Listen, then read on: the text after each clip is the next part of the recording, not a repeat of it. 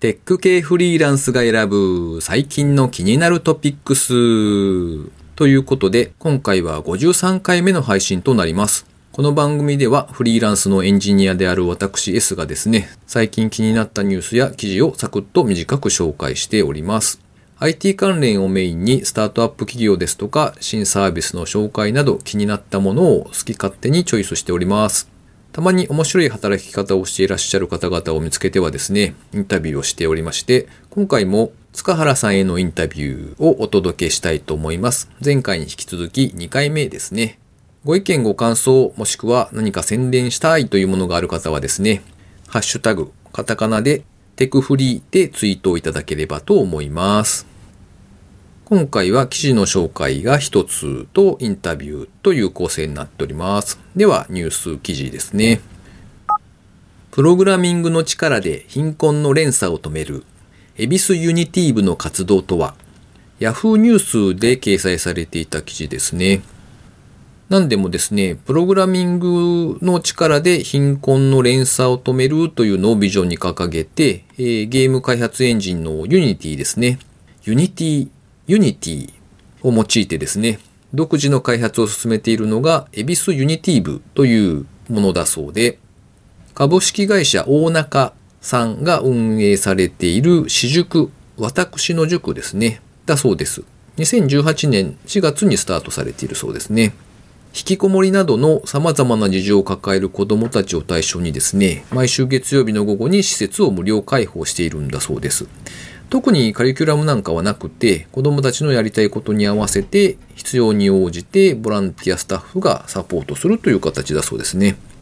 仕事に就けないという状況があると、そこから貧困につながっていくというのがやはり大きいので、 Unity を習熟してゲーム業界に就職するなんていう道を開ければですね、という思いがあって、 Unity を用いたプログラミング教室を始めたんだそうですね。割と子供向けのプログラミング教室みたいなものは最近はやっぱりいろいろな場所で聞きますけれども、おこういうのもあるんだなと思ってですね、今回取り上げてみた次第ですね。今回は記事の紹介は以上となります。では、塚原さんへのインタビュー第2回をお聞きください。今回も塚原さんにゲストとして来ていただいております。塚原さんよろしくお願いします。よろしくお願いします。えっ、と、前回はまあゲームの会社に勤めていたことと、それからまあ現在やっていらっしゃる P4 マッチですね。そちらのサービスのお話なんかも聞いたんですけれども、もともとこのエンジニアリングというか、プログラミング、そのあたりのところに携わり始めたのってどれぐらいからだったんですか？高校卒業して、1年間そのゲームスクール？スクール？そうですね。あの、君もゲームクリ、ゲームが作れるようになるみたいな学校がちょうど僕が高校卒業する1年くらい前にできてですね。うん。なんかもう僕の行ってた学校はもうなくなっちゃってるんですけど、へはい、そこで1年間勉強して、それでも就職っていう形ですね。へえ、1年なんですか？そうですね。まだ30年近く前だと、マシンスペックも大したことないんで、うん、で、世の中プログラムって言ってもそのフレームワークだどうのこうのある時代じゃなく、普通に基本のあの、if だとか、 for loop 的なものが覚えられれば、あとはメモリ管理さえできれば、お逆に言うと覚えることはない時代だったんで。なるほど。はい。へえ。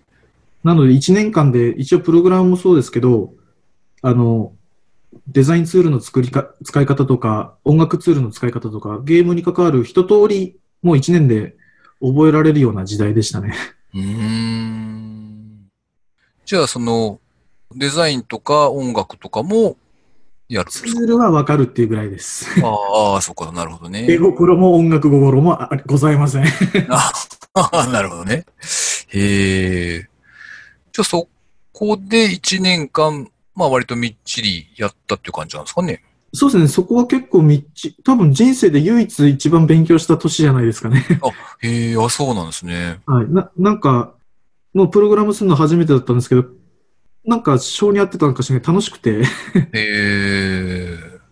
じゃその時っていうのは、なんかこう、よくある部活だとか、サークルだとかみたいな、そういうのは特に何もせずああ、なんか学校の仲間と、その頃流行ってたスト2で対戦してたぐらいじゃないですか、ね。お へえ、あ、そうか、スト2の時代なんですね。そうですね。本当にスト2ですね。スト2、ダッシュは多分、就職してからだったような気がしますね。じゃあ、その学校でも、ああいう、ああいうというか、あれぐらいのグラフィックとか、まあ音楽とか、そのレベルのものを作るわけですか？いやいや、あの、学校で習うのは、もうその頃スーパーファミコンが出てた時代なんですけれど、あの、学習自体はあのファミコンのエミュレーターで、なので、色数も50色とか60色とか、音はなんかそのところ使ってたパソコンの X68000 っていうパソコンの FM 音源でいじれたりとかしたんですけど、まあ、プログラムも6502っていう、あの、8ビット CPU のエミュレーターで作ってた感じですね。ファミコンと僕ファミリーベーシックしか知らないんですけど。あれじゃない。そうですね。あの、ベーシックじゃなくても、アセンブラ、機械機械語っていうんですかね。はあ、それで組む形ですね。へえ、なるほどなあれ、その当時のメモリって何、何キロぐらいでしたっけ？ファミコンは16キロとかじゃないですかね。ああ、厳しいですね。なるほど。ただ本当にラムとしてが16キロで、プログラムとかロムに乗っけるのは、あの、ロムにいくら払うかっていう製造コストの部分で、そこそこ、なるほど。あの、4メガビットとか、うん。までいったのかな？ファミコンだと。でもまあ、ドラクエとかが256キロくらいで作られてた時代なんで、まあ。そうなんだ。へえ。なるほどね。今多分、あの、スマホで撮った写真1枚の方が、中にドラクエ多分100個ぐらい入りますよ。はあ、確かにね。はあ、そうか。えっ、ー、と、じゃあ、その、スト2で遊んでた。強かったんですか？うーん。僕はロマン系で 強いキャラに時々勝てれば楽しいっていう。ああ、そうなんだ。はい。じゃあもうあとは、頑張って、その勉強しながら、たまにゲームもして。全部ゲーム尽くしですね、考えたらね。そうですね、その1年は本当にゲームやってましたね。なるほどね。ロープレとかはやらなかったんですか？ロープレ時間かかってできなくなっちゃいました。ああ。あの、高校ぐらいまでは結構やってたんですけど、うん、そうやって勉強と、そこの学校が結構、き企業が運営する学校で学校法人でもなくて、ああ、そうなんですか。そのせいで、あの、まあ、朝10時に学校行くと、うん、社員の開発してる人たちが帰るまで学校に入れたんですよ。うん。なので結構夜10時ぐらいまでみんなで残っ、みんなでっていうか、そこそこできる人たちが残って勉強して、で、10時になってから帰って、最後ゲーセンで1時間ぐらい遊んでみたいな。さらになるほど。そんな感じでしたね。へえ。で、そこを卒業して、就職、はい、そうですね。なんか就職活動とかはどんな感じだったんですか？えっ、と、ちょうど、そこの学校が運営している会社と、えっ、と、その頃、まだサミーに買収される前の勢いのあるセガさんがですね、うん、合同出資の会社を作るみたいな話があって、で、そこの会社に、あの、まあ、もう学校内に募集があったんで、募集かけたらもう入れたんで、そこに就職ってことになったんですけど、うん、学校を卒業してもですね、まだ会社ができてなくて。おとりあえずその学校を運営してる会社内で、会社に入ってそこで開発して、その合同の会社ができるまで待っててくれみたいな、うん、流れで開発したらですね、はい。一本ゲーム作り終わって、10ヶ月、うん、さらに半年ぐらい次のゲーム作ってても、うん、要は年度が変わってもまだ会社ができてなくて、どういうことかなって、今更ながら聞いたんです。もっと早く聞けばよかったんですけど。ああ、うん、思いますわね、それはね。まあでも学校から卒業したメンバーもいっぱいいて、うん、別にどこの会社が重要っていうよりはその仲間と仕事するのは楽しかったんで、あんま気にしなかったんですよ。はいはいはい。でもまあおかしいなって思いながら聞いたら、うん、なんか、なくなってて その話がはいはいはい。あれ、まあ、別に今のところ嫌なわけじゃないけど、俺この会社入りたくて入ったわけじゃないしなとか思ったら、なんか、なんとなく辞めちゃって、いや、若かったですね。え、それは正社員で働いてたんですか？一応正社員だったんですよ。その新しい会社ができたらちゃんとそっちの会社に移るっていう話のはい。ああ、よかった。なんかバイトで安い、安くこき使われてたわけじゃなくて、まあ一応。その頃景気良かったんですよ。へえ。もう、ブラックなんて言葉なく、はい。新卒の我々が残業しまくって残業代全部出て、うん、お多分、最初の月だけ20万、20何万で、2ヶ月目からはフルで出たから手取りで30ぐらいもらってたんじゃないですかね。ああ、そうか。新卒で30手取りっつったらだいぶでかいですね。もう土日も全部働いてたんで。それはすごいですね。ただ、ブラックとかじゃなくて、うんうん、その、これ作んなきゃダメだから、お前ら土日出勤しろじゃなくて、うん、ゲームってある程度、こういうの作ろうって決まって作るのって意外とできるんですよ。うん。でも、まあみんなゲーム好きなんで、これこうやった方が絶対面白くなるよねって始まってからが地獄なんですよ あの、正解ってないんで。ああ、そうかそうか。まあこれこうやったら面白いねって言うと、それができるんだったらこれもできんじゃねって、こう、好きなもの同士が集まると、うん、もう終わりの見えないこの開発が 積み重なっていくんですよ。で、みんな好きだからそれ作って、で、会社も別に休出勤とか全然止めないんで、はあ、タイムカード切って全部給料出て。おお、そう、そ、それってあの、なんていうんですか、その、ププロデューサーなのか、ディレクターなのかわかんないですけど、そういうこう、ゲーム全体を取り仕切る人とかがいるわけじゃないんですか？あの、企画者はいるんですけれど、うん、予算管理とか、そういったことをする人いませんでしたね。へえ。そうすると、あの、現場の人々が、開発者たちが、こっちの方が面白いんじゃねえかと言って、そこにどんどんこう、コースを突っ込んでいくわけですね。そうです。勝手に突っ込んじゃうんです。まあまあでも、その当時は、それでも、よ、良かったというか、景気は良かったので、そんなに問題にはならなかった。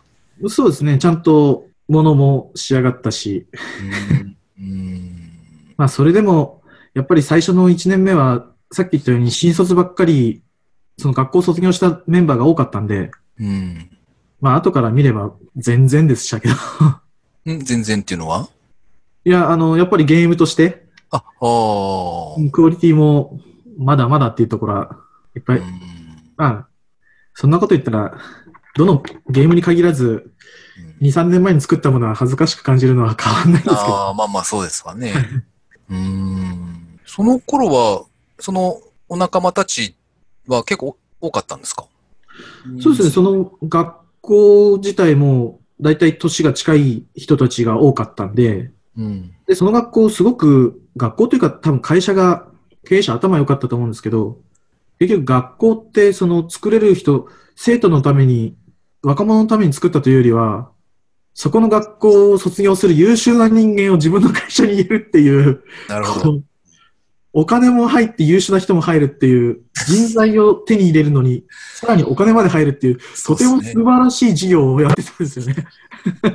専門学校とかはなんか、そういう色が強いよなってちょっと思っちゃいったりしますけど。はい。はい、本当に、それの先駆け的な学校だったんで。うん。なので、まあ、仲間自体も、その1年間なんで、大体高校卒業か、大学卒業かの、どっちかぐらいなメンバーが集まって、で、逆に全員同じ年じゃなかったんで、本当に年気にしないで、うん、あの、付き合える仲間がいっぱいできてよかったですね。うん。その一つのゲームを作るのに、どれぐらいの人が関わるんですか？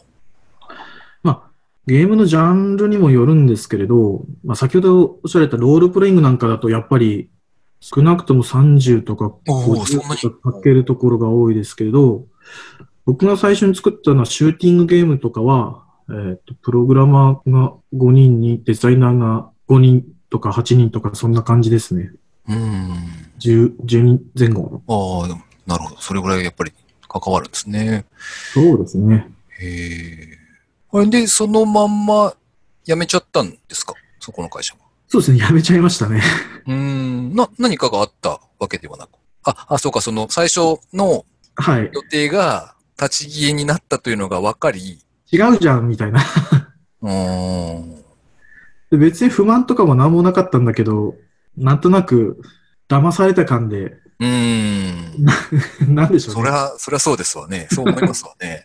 はい。別にそこの会社が嫌いとかいうわけでもなかったから、別に辞めなくてもよかったんじゃないかなとか、うん、今思えばそうなんですけど、うん、ただ、結果的には辞めたおかげで次に入った会社でとてもいい経験とかさせてもらったんで、結果的には良かったです。あ、へえ、なるほどね。なんか聞いてる感じだと、すごい長時間働いていたけれども、まあそれはそれで楽しくやってたっていう感じなんですかね。当然なんか働いてたっていうよりは、なんか好きなことで好きなだけ遊ばせてもらってお金ももらえたっていう感じですかね。ああ、そうか。それはなんか、そうやって聞くと面白そうですね。なんか、はい、まあそれなりにやっぱり大変なんでしょうけど、うん、うんちっちゃい頃になんか子供が砂場で親に帰りますよって連れ帰られずにずっと続けることが、続けることができたみたいな。なるほど。へえ、そうか。それはある意味理想かもしれないですよね。なるほどな。えっと、じゃあこれぐらいでちょっと一回切って、えー、また次回続きをお聞きしたいと思います。ありがとうございました。ということで、塚原さんへのインタビュー第2回目でした。さてさて、ツイッターの方でコメントを2つほどいただいておりますので紹介したいと思います。吉弘 T さんですね。2話ほど聞いてみて面白い。塚原さんの P4 マッチのアイデアは他のスポーツ競技でも応用できそうですね。というコメントをいただきました。ありがとうございます。確かにおっしゃる通り、塚原さんも将来はムフフと言ってましたので、あの、なんかいろいろ考えてると思いますね。今はご自身の大好きな卓球に特化してやっていらっしゃるので、今後の展開を期待したいというところですよね。バベル71さんからコメントを2つもいただいております。テクフリ045をきっかけにして人体600万年史を読了。海外の大学の先生の書籍にありがちな長い本でこの手の本は挫折することも多いのですが、今回はテーマが興味深く最後まで読み切りました。同系列の本としては最近、サピエンス異変が人気のようです。というコメントをいただきました。両方とも全く知らない本だったので、へえ、そういうのがあるんだなと思ってちょっと調べてしまいましたが、人体600万年史の方はですね、サブタイトルが科学が明かす進化、健康、疾病という風になっておりまして、なかなか面白そうな内容ですね。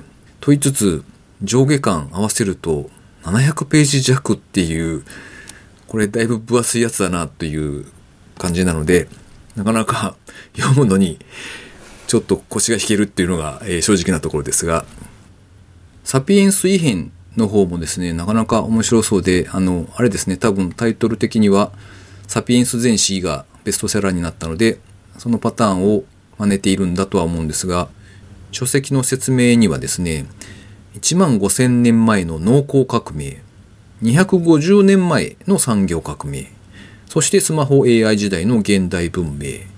これらの衝撃に私たちの身体は実は未だ適応できていない。みたいなことが書かれていて、うん。こちらもなかなか面白そうな本ですね。テクフリ051で言及されていたオンラインミーティングの世界は、藤井太洋氏の小説、 Gene Mapper full build で描かれていますね。とのことですね。この小説を全然知らなかったので調べてみたんですけれども、なんかすごく面白そうでですね。なんでも、個人で自費出版というか、まあお金かけてないんですけど、Kindle で自分の小説を配信して、すごく人気が出て、で、今は早川書房の方で商業出版がされているみたいですね。ということで、えコメントありがとうございました。なんか、こうやっていただけるのって幸せっすね。うんうんうん。ということで、えー、最後に近況なんぞをブツブツと喋っておりますが、えー、先週お伝えしたのが、4月からの案件を探しているんですよっていうお話をしたと思うんですが、結局まだ決まってませんよというところですね。面談みたいなのを一つ終わったんですけども、場は盛り上がったんじゃないかなと思いつつ、なんとなく、また何かあればこちらから声かけますね、みたいな感じで、あ、あ、そ、そですよね、みたいな、そんな感じだったので、まあ、さて、次を頑張るかというところなんですが、えっ、ー、と、とりあえずですね、 Wantedly で3社ぐらい話を聞きたいっていうボタンを押したんですよ。で、まあ、1社だけはちゃんとお返事いただいて、面談もできたんですけど、他の2社からは、今のところ、完全スルーというやつですね。なので、まあ、こういうもんなのかなというのを、ちょっと分かってきたというかなんか、お前何、何言ってんのって思われ、てそうな気はするんですが、まあ、なんというか、あれですね。一社ずつこう話を進めていってですね、で、結果が出てから、じゃあ次を急いでセッティングみたいなことを頭に描いていたんですが、まあなんか、今時はそんな感じではないのかなという気がだんだんとしているんですが、そういうもんですかね。あの、気になる会社があったら、複数並行してバババッとこう声をかけていってですね。で、先方もおっと思えば反応を返してくれるので、次へ進んでいくという、まあ、カジュアルな感覚で進めていくというのが、うん、そういうもんなのかなとちょっと今は思っておりますが、まあ、ともあれですね、今のところは次が決まっていないので、なんとなくこう、やきもきして、他のいろいろなことが手につかないというか、あんまり進まないような、そんな状態ですね。まあ、また何か変化がありましたら、番組内でお伝えしようかななんて思っておりますが、楽しみにしていただければと思います。それでは今回もお聴きいただきありがとうございました。それではまた。